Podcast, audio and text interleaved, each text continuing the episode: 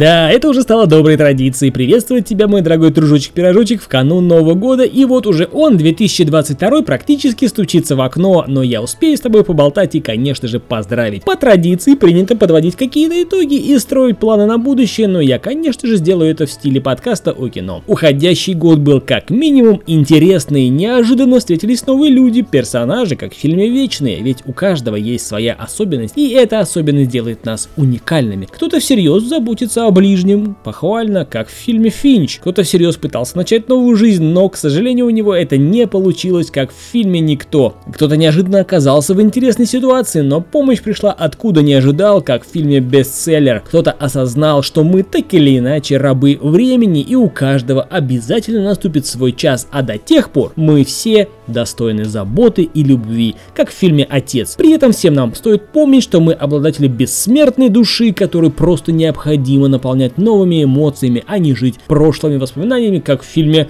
«Воспоминания». И, конечно же, не стоит отчаиваться, если ваше появление в том или ином месте не оказало должный и ожидаемый эффект, как в фильме «Бесконечность», который почему-то все пропустили. И, конечно же, оставьте место в жизни для неожиданности. Приятной и не очень, но так или иначе она заставит вас улыбнуться или задуматься. Так или иначе живите, чувствуйте, верьте в лучшее. Знайте, что впереди нас ожидают интересные события и, как всегда, новые премьеры, о которых я незамедлительно вам расскажу. Ну что же, вроде ничего не забыл. А, да, конечно, в обязательном порядке желаю вам здоровья. Это, как показывает практика, самое главное. У микрофона неизменно я, Сан Саныч, в колонках звучит подкаст о кино. С Новым годом, дорогие друзья! С новым счастьем!